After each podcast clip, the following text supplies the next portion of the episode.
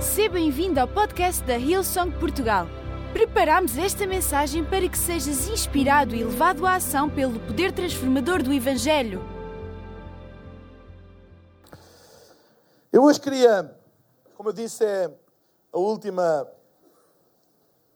último domingo do ano, a penúltima reunião do ano, ainda temos uma às 5 e meia aqui em Lisboa, e hoje nós estamos em direto com todas as nossas localizações, ou seja, toda a gente hoje está a ouvir a mesma palavra, a mesma mensagem, e neste momento estamos em direto com Algarve, estamos em direto com Alentejo, estamos em direto com o Porto, estamos em direto com mais algum agora? Uh, Chaves já, já foi, e à tarde estaremos em direto com Sintra, Aveiro, etc. E eu hoje queria ler em Filipenses, no capítulo 1, versículo 12 a 20, e o título da minha mensagem é Ainda bem que aconteceu. Ainda bem que aconteceu. Reflexão e expectativa. Filipenses capítulo 1, versículo 12 a 20. Tudo pronto? Estão muito silenciosos hoje para a última reunião do ano. Tudo pronto ou não? Ah, só aqui o meu lado esquerdo é que está mais avivado. Vá lá. Está tudo pronto ou não?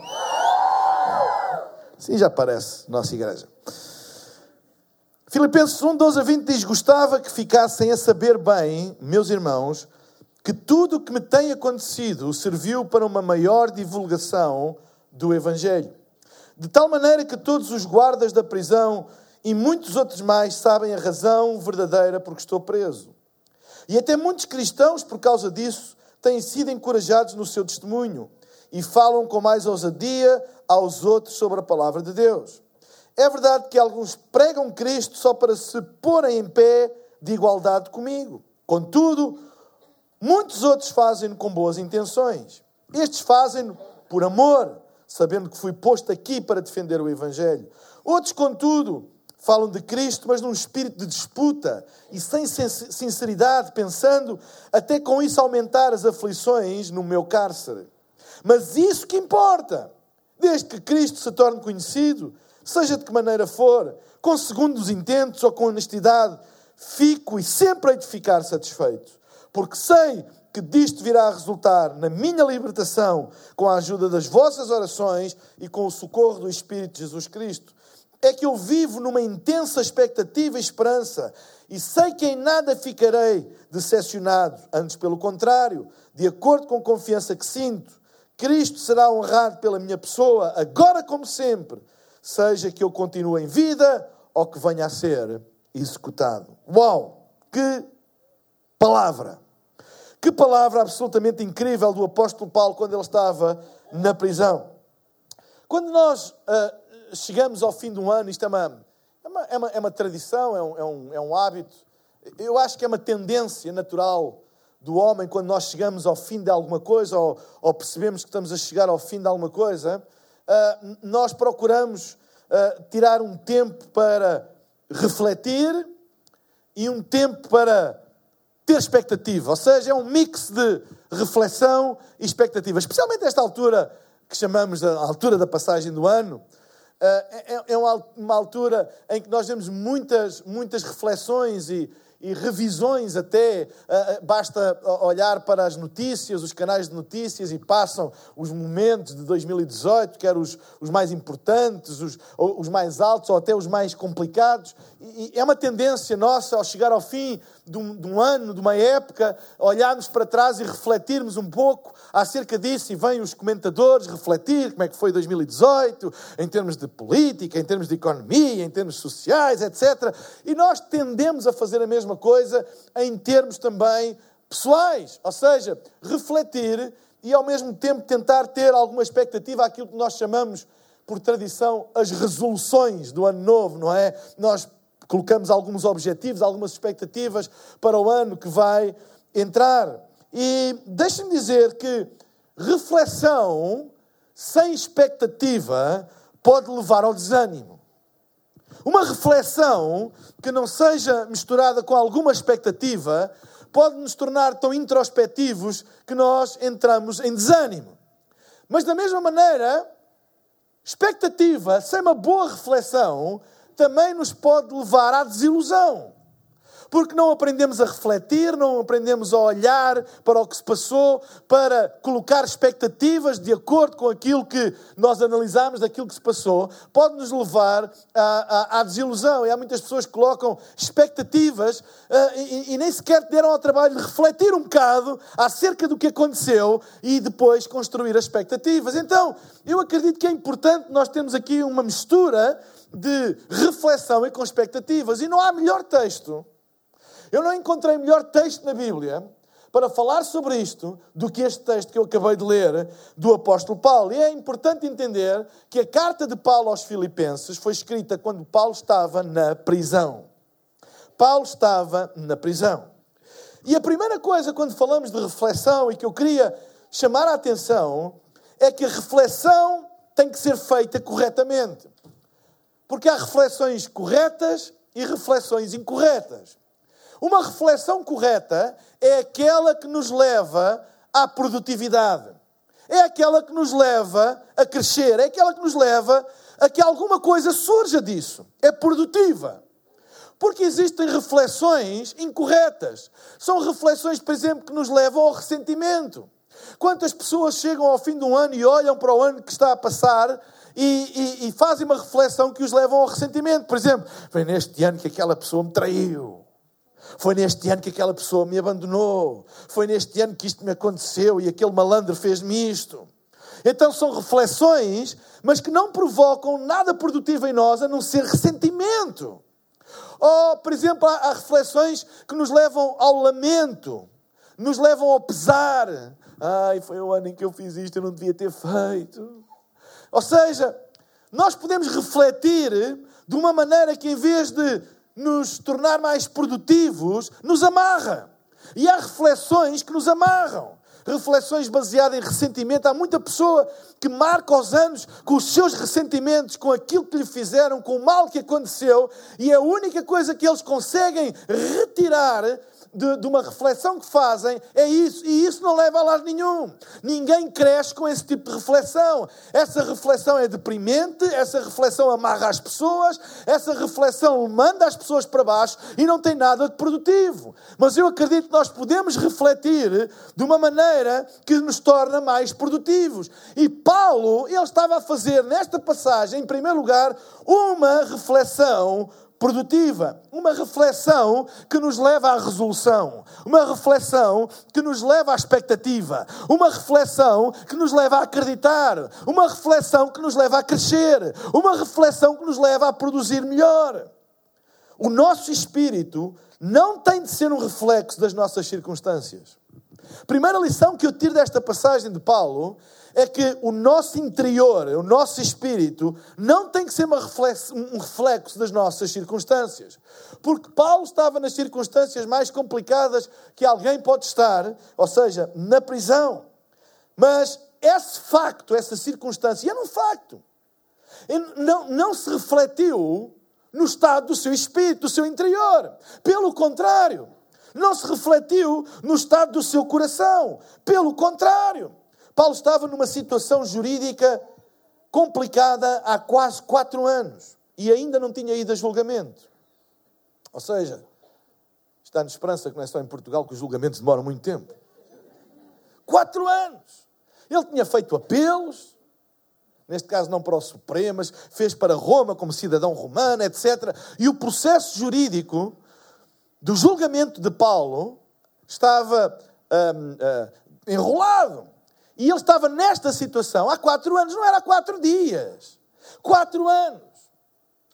E sabem, é complicado ter o pastor na prisão.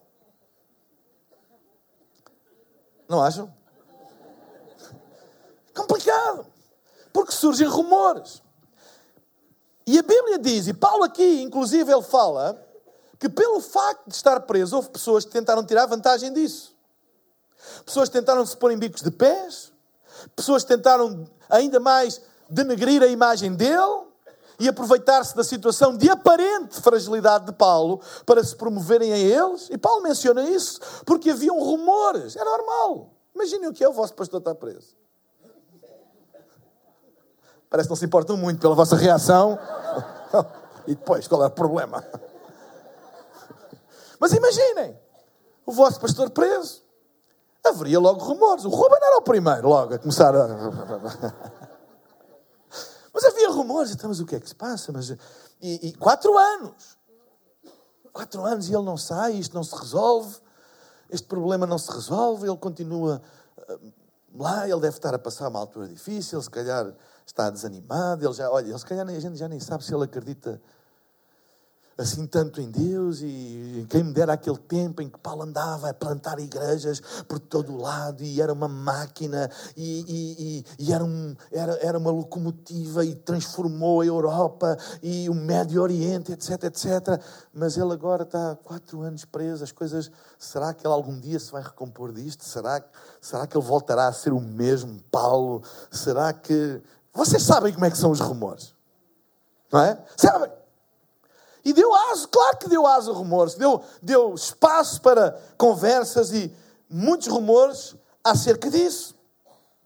Mas Paulo, nesta passagem, ele fez uma reflexão produtiva da sua história recente. Ele escreveu à igreja em Filipenses, onde haviam estas coisas, para eles ouvirem da boca dele, neste caso, da pena dele, da caneta dele, o que é que estava a passar realmente na sua vida.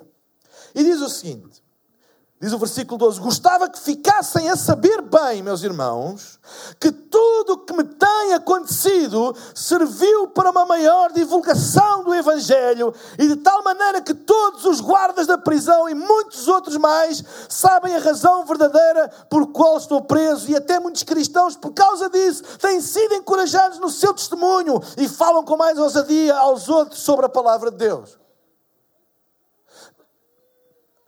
Nem uma queixa. Nenhum. Esses malandros que andam aí a aproveitar-se da minha prisão para se promover eles próprios. Não deem ouvidos a essa gente. Olha os rumores. Isso não é verdade. Nada. Oh, coitadinho de mim. Vocês não devem estar a orar o suficiente. Orem com mais força sobre mim. Eu, as minhas forças estão quase a acabar. Eu não aguento mais. Quatro anos nisto e nada. Vocês precisam. É nada. Não se vê nenhuma reflexão que o levasse ao lamento. Não se vê nenhuma reflexão que se levasse ao ressentimento. Ele tinha gente a falar nas costas dele mais. Ele tinha gente a aproveitar-se da situação dele estar preso para tentarem tomar o lugar dele.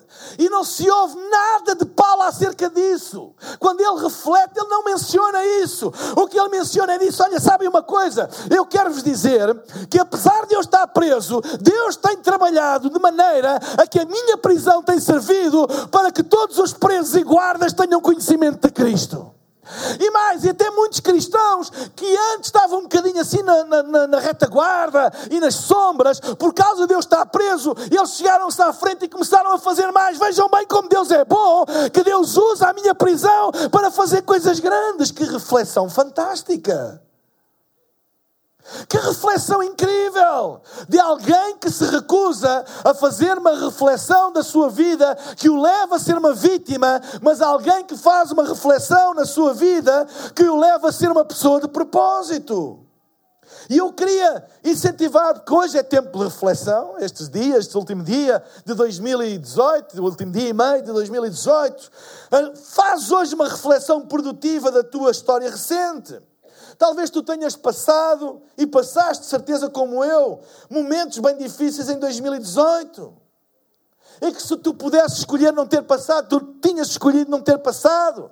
Mas tu hoje viestes aqui à casa de Deus, celebrar a Deus, não para ter uma reflexão ah, ah, ah, ressentida, ou uma reflexão de pena ou de lamento. Não, tu hoje viestes aqui à casa de Deus a dizer: Ei, é verdade, eu passei por momentos difíceis, Ei, é verdade, houve coisas que aconteceram que se eu pudesse ter passado ao lado eu tinha passado. Se eu pudesse ter decidido não as viver, eu tinha decidido não as viver. Mas eu vim hoje aqui dizer que já que eu as vivi, já que eu passei por elas, já que Deus permitiu que eu passasse por essas coisas difíceis, eu vim aqui dizer que eu ainda mantenho a minha fé, eu ainda mantenho a minha esperança, eu ainda estou vivo, eu ainda olho para o futuro com esperança, porque estas coisas não deram cabo de mim, essas coisas apenas fizeram-me chegar mais perto de Deus, fizeram-me chegar mais perto da fé e fizeram-me ter uma maior confiança em Deus. Reflexão positiva.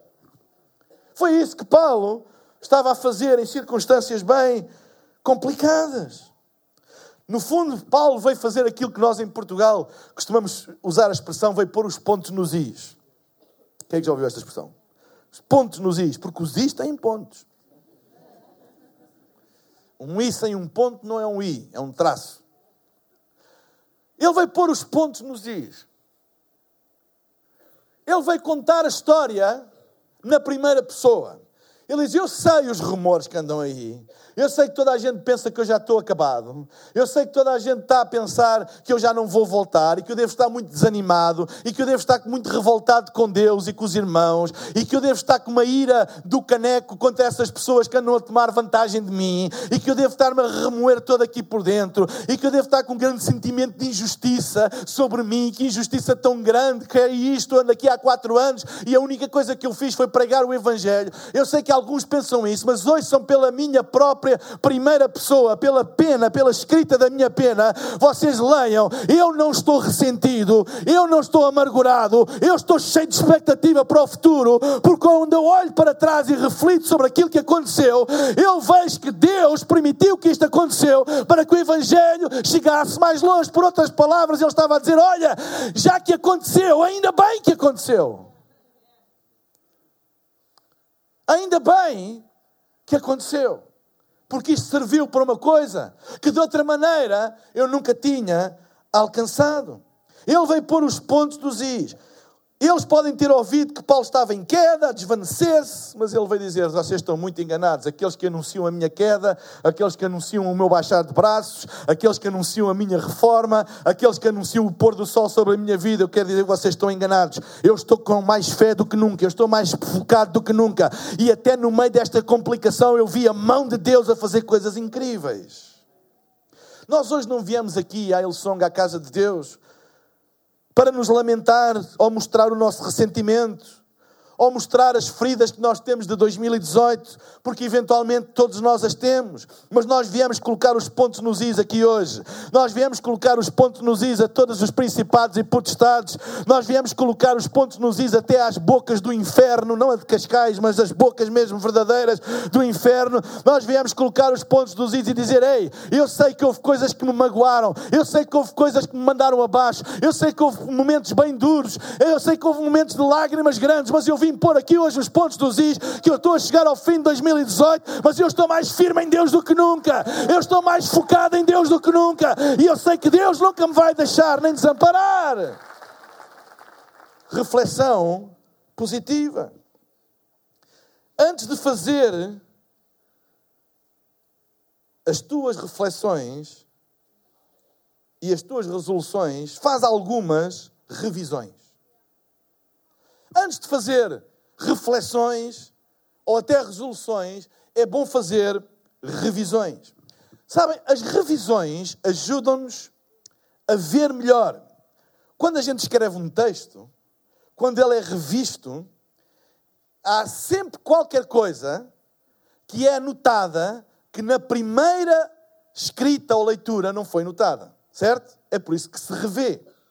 Porque a revisão traz mais clareza do que uma primeira leitura. Uma primeira leitura, uma primeira escrita, até pode parecer que saiu tudo muito bem, mas se nós repararmos, uma segunda torna as coisas mais claras. Uma das coisas que eu faço quando preparo as minhas mensagens, eu faço os meus apontamentos, escrevo os meus apontamentos, mas eu sempre gosto de os rever. E muitas vezes, quando eu estou a revê-los, há coisas que vêm.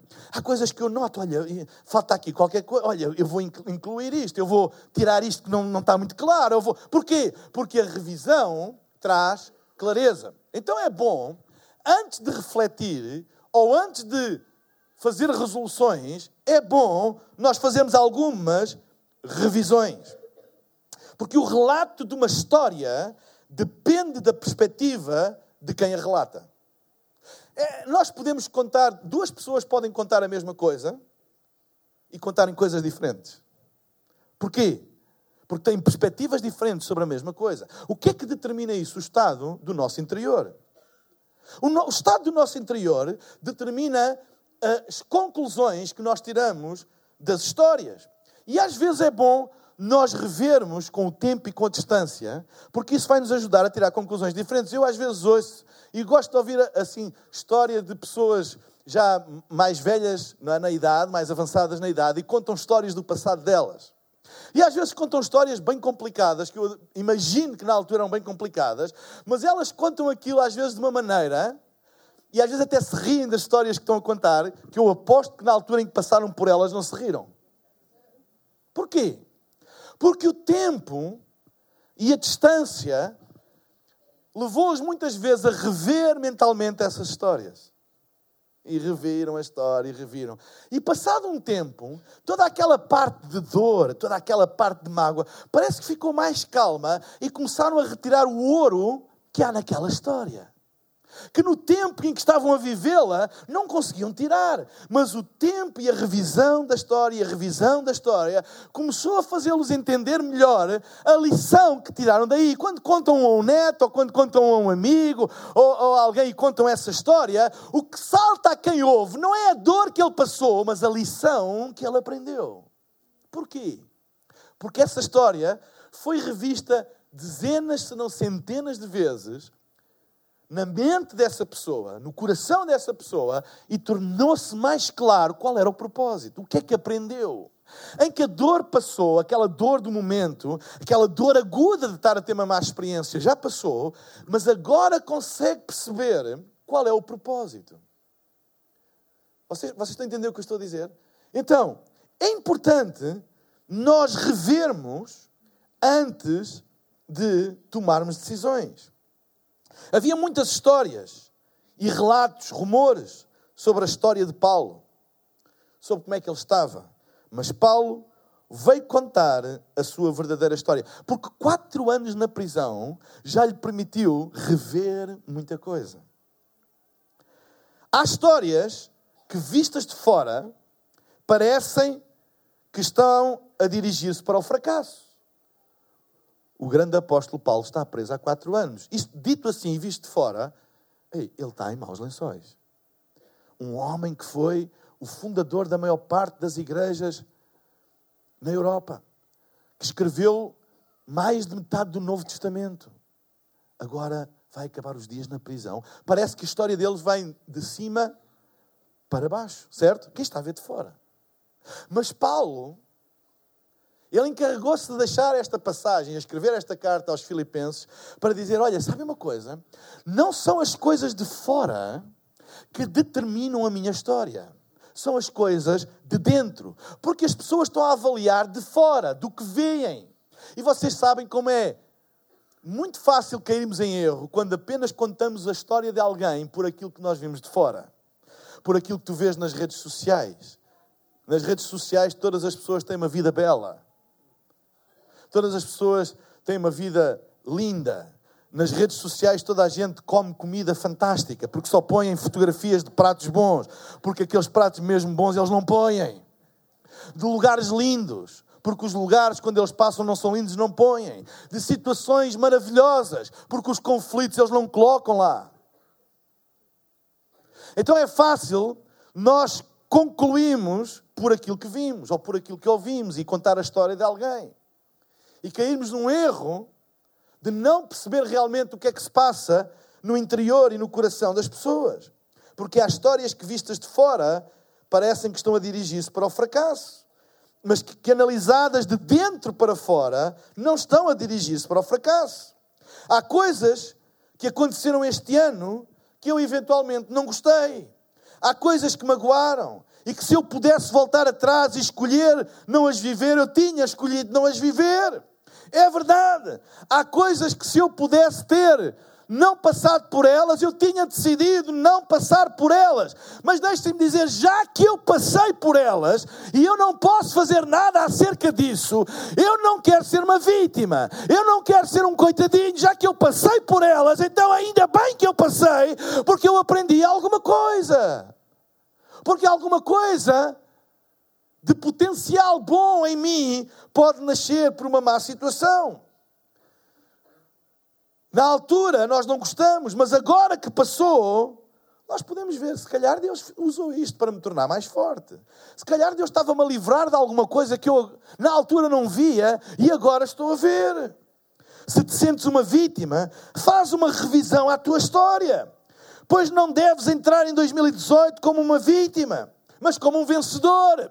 Tu não és uma vítima, tu não és um refém das tuas circunstâncias. Ah, eu sou um refém. Não, não és um refém. Paulo não era refém das circunstâncias de Roma lhe ter colocado na prisão. Paulo, Paulo era um homem livre no seu coração. Ele sabia que Deus tinha um propósito e mesmo o seu corpo estando preso, o seu espírito não estava preso e ele continuava a ser uma arma e não uma vítima. Ele era uma arma de Deus nas prisões. Ele era uma arma de Deus em Roma. O evangelho chegou por Paulo a tanto tanto e tanto e tanto lugar. E Deus usou circunstâncias como perseguição atroz para que o Evangelho chegasse a todo lar. Ou seja, quando tu pensas que és uma vítima, levanta-te e diz: Eu não sou uma vítima, eu sou uma arma.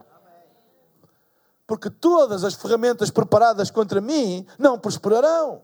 Deus tem um propósito para todas as coisas. Revisões ajudam-nos a ver o que nós não conseguíamos ver no meio da dor. E foi o que Paulo fez ele começou a olhar numa perspectiva, uma reflexão saudável, com a distância. E ele começou a dizer: Ei, não andem para aí com rumores que eu.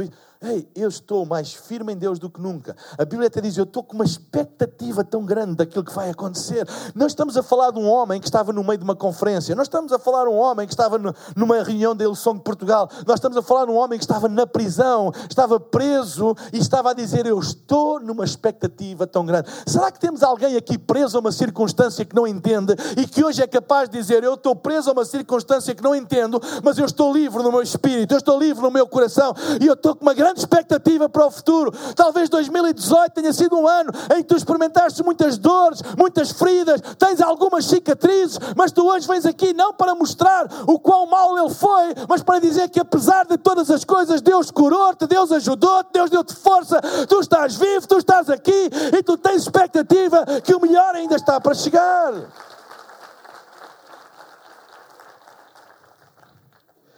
Sabem, progresso é determinado pelo destino.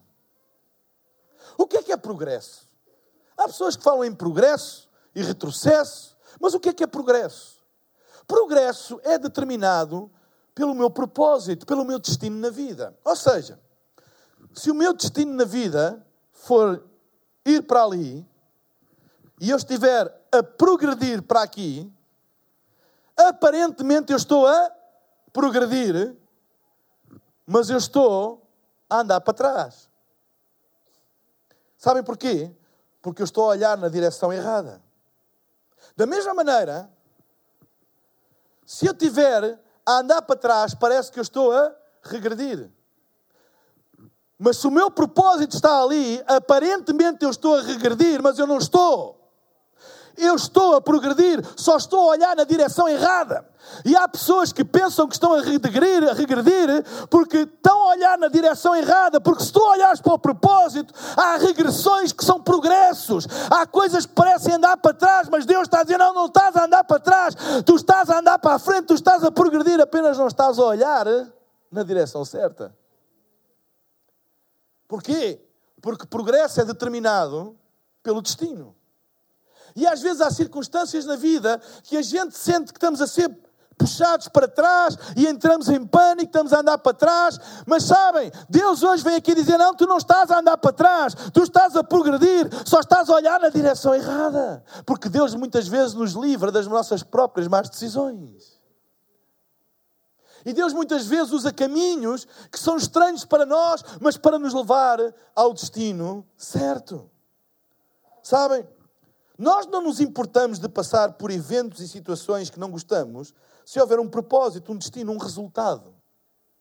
O que é que adianta ter uma viagem muito tranquila para chegar a um sítio que nós não queremos? Eu vou repetir. O que é que adianta ter uma viagem muito tranquila para chegar a um sítio que a gente não quer? Mais vale ter uma viagem, se calhar, um bocadinho mais atribulada, com umas montanhas e umas curvas e uns vômitos e umas coisas assim, mas chegar onde a gente quer chegar. O que é que adianta? A viagem foi muito tranquila para ir viver numa lixeira. Mais vale uma viagem por meio das montanhas e curvas e contra-curvas e chegares a um resort paradisíaco. Certo? Ou seja, não interessa. Ai, a minha viagem, a minha vida, a minha vida é muito tranquila. E vais para onde? É melhor uma vida com algumas lutas, uma vida com alguns vômitos, uma vida com algumas feridas, uma vida com algumas mágoas, uma vida com algumas cicatrizes, mas é, eu estou a ir a algum lado, eu sei que eu vou chegar ao meu propósito, eu sei que eu vou chegar ao meu destino, eu não me importo de passar um mau bocado se eu souber que é por um propósito. É, é tanta coisa na vida. No exercício físico. Eu gosto, gosto, às vezes gosto de correr, mas há dias que eu não gosto. Há dias, acreditam, todas as células do meu corpo gritam num coral afinado a dizer: Não vás. Todas. Em uníssono, afinadas. Porque nem sempre é agradável. Não apetece, não, não é? Sempre. Mas depois de fazermos, o processo foi doloroso e foi mas depois vem aquela sensação de bem-estar que o exercício traz, não é? até para, para a mente, etc. O resultado é bom. Às vezes há coisas que vêm à nossa vida e que nós pensamos, eu não gosto disto, porque é que eu estou a fazer isto? Mas sabe, quando há um propósito, nós não nos importamos. Não, eu sei, e não é bem isto que eu quero fazer. Eu, sei, isto não é muito agradável, mas eu sei que Deus está-me a conduzir num propósito. Eu não, eu não vou desistir, eu não vou procurar o caminho mais fácil para chegar a lado nenhum. Eu não me importo de ir num caminho mais difícil se eu chegar ao propósito que Deus tem para mim. Sabem? E é isto que eu quero dizer. Hoje em dia vivemos numa sociedade que apenas quer. Um, um, um, é a primazia do momento, da experiência do momento, e estou-me a sentir muito bem. O que é que te adianta sentir muito bem agora e dares cabo da tua vida? O que é que te adianta teres um bom bocado agora e arrebentares com o teu propósito? Mas ao passares um mau bocado agora, não é? Quando se vai ao médico, ele disse assim: Você tem que levar uma, uma injeção. Ai, tão bom! Eu tinha muitas amigdalites. E às vezes, quando ia ao pediatra, e lembro-me, era pequenino, e ele dizia assim: Queres levar uma pica ou queres tomar comprimidos? E eu queria comprimidos. Só que aquilo, ele dizia assim: Está bem, mas vai demorar mais tempo a passar tomares os comprimidos, isso demora mais tempo. Se tomares uma pica, dói-te agora, mas depois é mais rápido. E ele convenceu-me. Sim, mais vale ok. Então isso durei o quê? 10 segundos? Então vá lá. 10 segundos. Mas se o resultado é melhor, eu quero lá saber. Bora, vocês estão a entender? E a vida é assim. Às vezes nós procuramos o mais fácil agora e depois comprometemos tudo o resto. E é isso que Paulo estava a dizer. Ei, pessoal, a igreja de Filipe, não vão com essa conversa que eu estou muito mal. Eu estou a passar um mau bocado, mas sabem uma coisa? Eu sei que está a servir para o Evangelho expandir como nunca. O meu propósito, que era estabelecer igrejas pelo mundo inteiro, pela Europa toda, fazer o Evangelho chegar aos quatro cantos do mundo, está-se a cumprir mais depressa do que se calhar se eu tivesse solto. Entendem? Então, é bom nós refletirmos, mas é bom nós revermos, e é bom percebermos que progresso é determinado pelo destino e não pelo sentimento. Progresso é determinado pelo destino, pelo resultado. Então não sejas tão rápido a catalogar 2018 como um ano mau. Uh, há um, um escritor e jornalista português Miguel Esteves Cardoso, que diz Portugal é o único país do mundo onde o ano que vivemos é sempre pior que o anterior. sempre, desde sempre. Este é um ano muito má, sempre pior. Ou seja, se fosse assim, nós já tínhamos chegado à extensão, já não existia Portugal nem portugueses. Mas é, é uma tendência uh, pessimista, é sempre pior, não, é sempre pior. Este 2000 foi pior, não, foi pior, sabem? Sempre pior. Mas não te apresses a catalogar 2018 como um ano mau. Porque talvez não gostaste do processo, mas vais gostar do destino. Talvez há coisas que ah, se eu pudesse ter passado por isso, mas um dia vais chegar lá e vais dizer, oh, ainda bem que aconteceu. Talvez estejas muito desanimado porque houve um rapaz que te deu uma tampa. Há uma miúda. E fui rejeitado. Ei, Deixa esperar mais um bocadinho que ainda vais dizer, ui, ainda bem, ainda bem que ele me deu uma tampa. Às vezes pensamos, olha, este negócio correu mal. Estou... Olha, se calhar daqui a uns tempos vais dizer, olha, ainda bem que aconteceu. Ainda bem que não deu certo. Ainda bem que foi um fracasso. Porque agora tenho alguma coisa melhor. Às vezes é preciso dar tempo. Não sejas rápido a chamar mal àquilo que Deus chama processo àquilo que Deus chama propósito. E às vezes passamos por momentos maus, mas o propósito é fantástico. E eu queria, sabem, eu não queria trazer aqui uma mensagem motivacional e dizer, oh, 2019 vai ser o melhor ano, porque vai, ei, porque a gente sabe que não vai ser assim, vamos ter momentos difíceis como tivemos em 2018, mas faz uma reflexão positiva, a dizer, mesmo nas coisas complicadas eu cheguei-me a Deus, mesmo nas coisas complicadas eu aprendi e eu estou cá para as curvas, eu estou cá bem em 2019, eu estou cá, e às vezes é bom dizer ao diabo, olha, tu pensavas que este ia ser o ano da minha extinção, pois ficas a saber, este foi o ano da minha promoção. Eu fui promovido a um nível de fé maior. Eu estou mais forte e mais confiante em Deus. Temos que avançar. Sabem, será que tu podes dar graças a Deus pelo resultado quando ainda as coisas não estão resolvidas? Será que podes dar graças a Deus por um resultado de coisas que ainda não estão resolvidas? Olha, há uma passagem eu achei esta passagem tão interessante neste contexto. De João capítulo 11, versículo 14 e 15. Vocês conhecem a história da ressurreição de Lázaro, que Lázaro uh, estava doente, as irmãs chamaram Jesus, e depois Jesus não veio, e, e, e Lázaro morreu, e as irmãs ficaram muito zangadas com Jesus. Agora reparem o bom de Jesus a falar. João 11, 14 e 15. Então lhes disse claramente, Jesus, Lázaro morreu o que é que vem a seguir quando alguém diz assim: Olha, Lázaro morreu? Ai, Lázaro morreu. Mas olhem aqui: Lázaro morreu! E para o bem de vocês estou contente.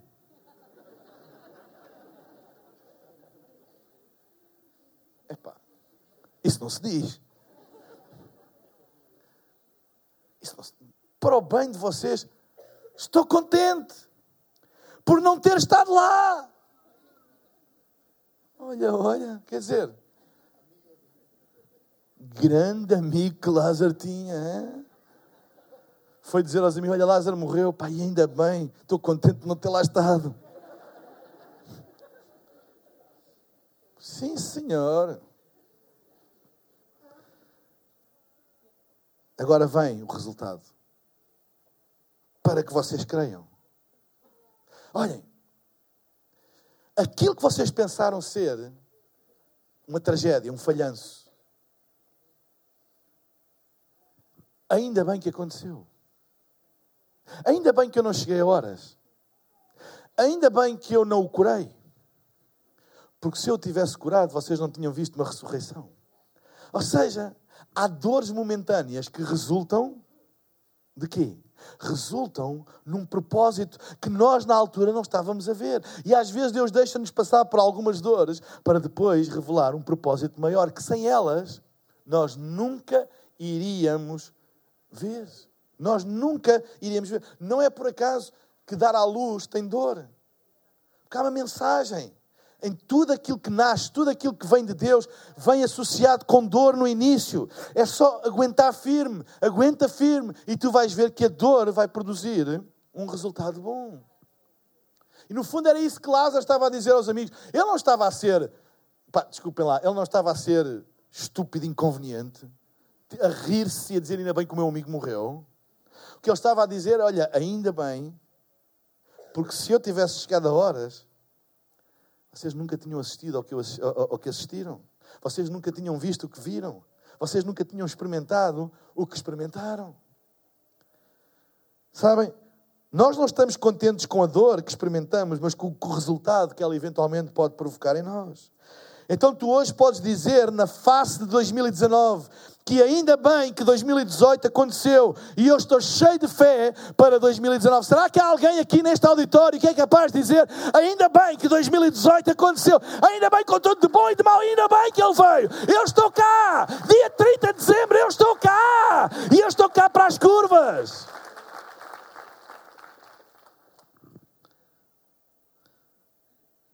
E por fim, reflexão e por fim, resolução. Deixem-me ler o versículo 18 a 20, na versão Easy to Read, em português, e diz assim: Mas o que importa é isso?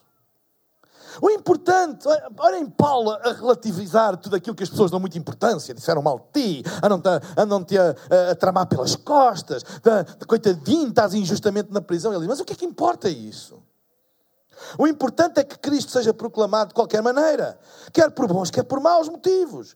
E com isto eu me alegro e sempre me alegrarei. Eu estou certo que isto resultará na minha libertação por meio das orações de vocês e da ajuda do Espírito de Jesus Cristo. E isto está de acordo com o meu profundo desejo e a minha esperança de que em nada serei envergonhado, mas com toda a coragem, agora e sempre, Cristo será honrado no meu corpo, tanto na minha vida como na minha morte. Eu gosto desta expressão que ele diz: eu, e com isto eu me alegro e sempre me alegrarei. Eu tenho a certeza que quando alguns leram esta carta e disseram, oh, Paulo está a dizer que é que isso não é importante? Importante é que o Evangelho seja proclamado, porque eu, eu vou me alegrar e sempre me alegrei, porque estou certo que isto resultará na minha libertação. Ele, ele deve ter informações que ele vai ser liberto. Diz, Paulo, como é que é? Já, já sabes de alguém que, que, que, já falou com o juiz e já viu o despacho uh, e, e deves ter uma toupeira também lá no, no, no... E sabes, foi lá ao, ao sistema e viu para estares assim é, é, porque tens garantias, não é? Para estares com essa confiança toda de que eu me alegro e sempre me alegrarei, etc, é, é, não é? E que isto vai servir para a tua libertação, etc. Tu sabes alguma coisa, não sabes? Eu posso, não. Não sei de nada. Não sabes nada? Como é que tu podes dizer que te alegras e sempre te alegrarás? Como é que tu podes fazer essa resolução que este ano é o ano da tua liberdade? Sabem porquê? Porque resolução não é um invento, mas é uma decisão. Ou seja, Paulo disse: Eu me alegrarei. Ou seja, eu me alegro porque eu decido. Alegrar-me é uma decisão, não é uma reação. O que vocês estão a dizer é que eu só posso me alegrar em reação. Ou seja, se eu tiver uma boa notícia, eu alegro-me. Se eu tiver uma má notícia, eu entristeço-me. O que vocês estão a dizer é que o estado do meu coração tem que ser uma reação às circunstâncias da minha vida, pois eu estou aqui a tentar dar-vos uma lição que o estado do meu coração não depende das reações às circunstâncias, mas o estado do meu coração é uma decisão que eu tomo. E eu já tomei a decisão de me alegrar e vou continuar -me a alegrar. Não tenho toupeiras, não tenho garantias, eu não sei o que é que vai acontecer. Até vos digo mais: quer eu seja liberto, quer eu seja executado, eu me alegrarei no Senhor, porque esta é o estado do meu coração, é a decisão que eu tomei. E há pessoas que tomam resoluções por reação e não por decisão. Alegrar-nos não, é uma, não tem que ser uma reação, pode ser uma decisão.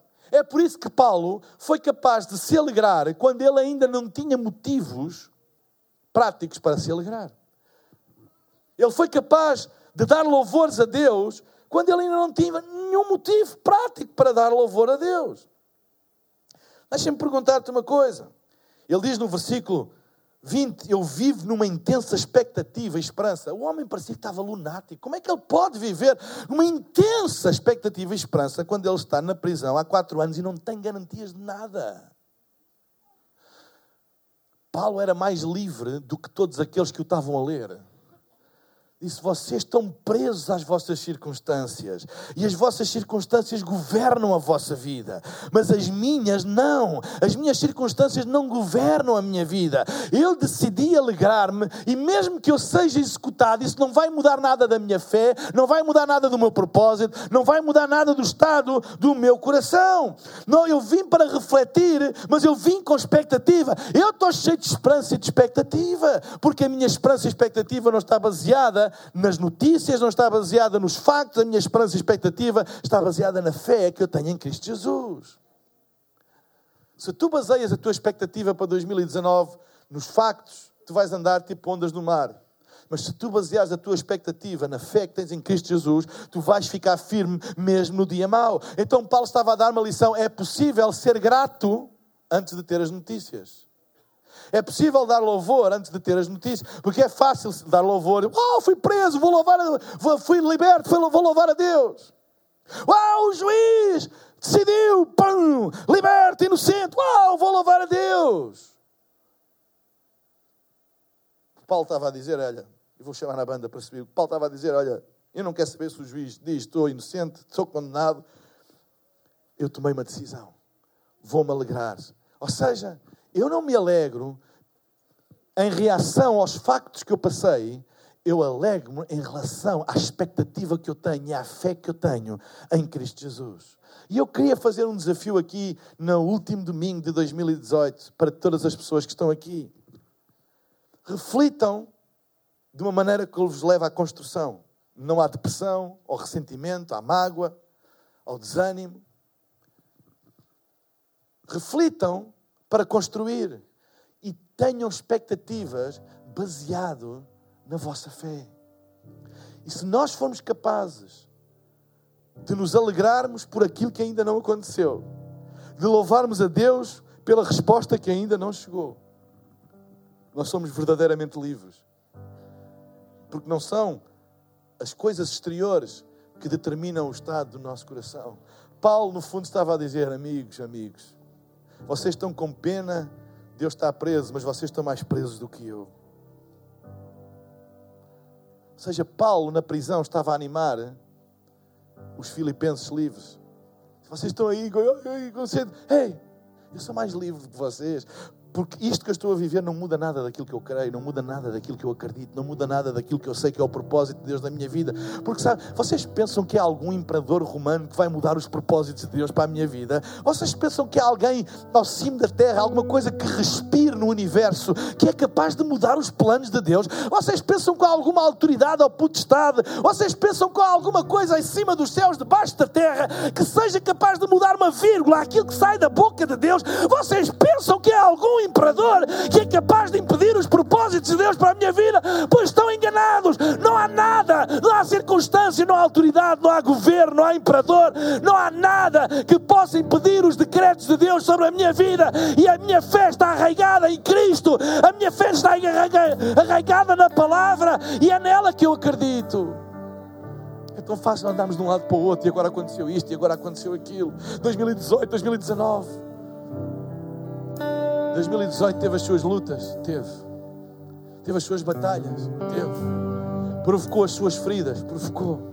As suas dores? Claro. Lágrimas? Muitas. E? Estou cá. Estamos cá. Uma da tarde do dia 30 de dezembro de 2018.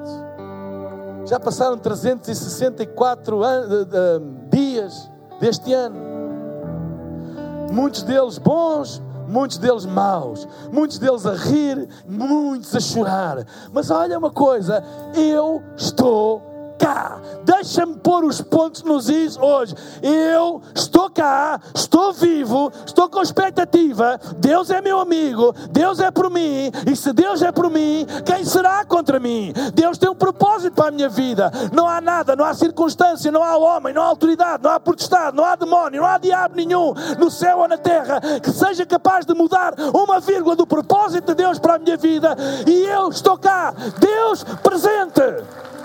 Eu estou cá. Ei, 2019! Nós estamos a espreitar para ti. E eu quero te dizer: Deus ajudou-me até aqui, Ebenezer. Até aqui me ajudou o Senhor e sempre me vai ajudar. 2019, eu sei que tu tens umas armadilhas para mim. Eu sei que há coisas preparadas para me magoar. Eu sei que há lágrimas que eu vou derramar. Mas com a mesma fé que eu acabei 2018, eu vou começar 2019 na certeza que Deus vai continuar a ser Deus. A Sua palavra vai continuar a ser autoridade na minha vida. E a minha fé não vai ser abalada naquele que me salvou, naquele que me deu um destino e um propósito. Ainda bem que aconteceu. Ainda bem que aconteceu. E que esta seja a única coisa que a gente diz em relação ao ano que passou. Podíamos dizer muita coisa? Podíamos. Podíamos descrever muita coisa muitos eventos? Podíamos. Mas para resumir tudo, o que é que podes dizer sobre 2018? Ainda bem que aconteceu. Contudo, de bom e de mau, isso levou-me a algum lugar. E eu hoje estou aqui, posicionado em Cristo, em Deus, cheio de fé, de expectativa. Eu não sei como é que Deus conseguiu usar essas coisas todas, mas eu estou cá. Houve momentos que me apeteceu desistir, houve. Houve momentos que me apeteceu baixar os braços, houve. Mas houve qualquer coisa, houve uma força dentro de mim, o Espírito de Deus dentro de mim, os irmãos ao meu lado. Eu não sei o que é que se passou, mas olha, ainda bem que aconteceu, porque eu estou cá. Eu estou cá e isso só me fez mais forte. E sabem, a minha confiança está maior, porque se me tivessem dito que eu ia passar o que passei em 2017, eu iria dizer que não aguentava. Mas olha, eu fiquei surpreendido até comigo mesmo. Eu aguentei. Deus ajudou-me. Eu não sabia que tinha tanta força dentro de mim. Eu não sabia que Deus era capaz de me ajudar mesmo no meio do vale da sombra da morte, no meio da amargura e da dor e da, e da escuridão. Eu descobri que eu afinal se calhar não preciso assim de tanta gente que me deixou, tanta gente que me abandonou e que eu pensava que ia ser o meu fim. E afinal eu descobri que eu não preciso assim tanto dessas coisas. Eu só preciso de Cristo. Eu perdi o meu emprego, eu perdi muito dinheiro e eu pensava que era o meu fim, mas eu descobri que tudo aquilo que eu preciso é de Jesus, tudo aquilo que eu preciso é de Cristo na minha vida. Ele é o meu sustento, Ele é a minha força, é Ele que me sustém. E quando eu pensava que ia cair desamparado, Ele me deitou a mão. Olha, ainda bem que aconteceu. Que eu descobri que sou mais livre. Eu não preciso, se calhar, de tanta coisa que toda a gente diz que eu preciso. Ai, como é que é possível? Ele não tem isto, ele não tem uma pessoa ao lado dele, ele não tem, ele não tem um amigo, ele não tem dinheiro, ele não tem um suporte, ele não tem. Como é que ele aguenta? Se calhar nós não precisamos tanto disso, como toda a gente diz que a gente precisa. Se calhar todas essas coisas, essas lacunas, essas falhas, todos esses acontecimentos que nos traumatizaram, apenas nos levaram a chegar mais perto de Deus e dizer: Deus, olha, se não fores tu, eu já era. E Deus diz: Olha, era mesmo aí que eu queria que tu tivesses, porque quer tu tenhas, quer tu não tenhas, tu precisas sempre de mim.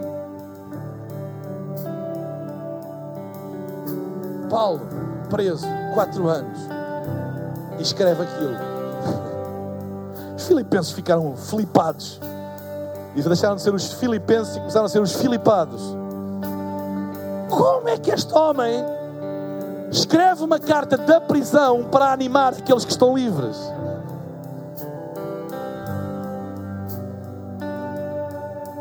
A carta de Paulo aos Filipenses é conhecida como a carta da alegria.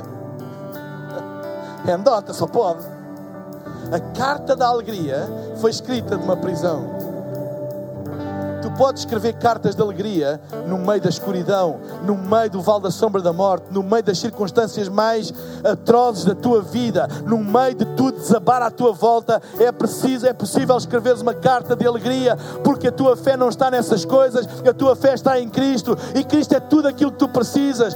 Cristo é aquilo que tu precisas, tu não precisas de mais nada.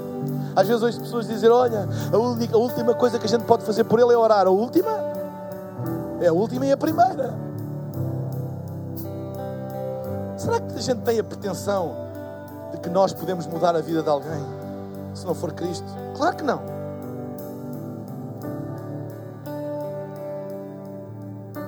Eu queria trazer esta mensagem de fé, de expectativa, de ânimo, de reflexão, porque nós estamos todos numa jornada, estamos todos num percurso e nesse percurso há armadilhas, e nesse percurso há tropeços, e nesse percurso há escuridão, e nesse percurso há dor. Mas lembre-se uma coisa: tu não estás sozinho, ainda que eu ande pelo vale da sombra da morte, não temerei mal algum, porque tu estás comigo, a tua vara e o teu cajado me consolam. Eu não estou sozinho, tu não estás sozinho. E enquanto eu estiver nele e ele em mim, tudo vai bem com a minha alma. Até um prisioneiro, há quatro anos, é capaz de escrever uma carta para alegrar aqueles que supostamente estão livres. Eu vou pedir para todos ficarmos de pé.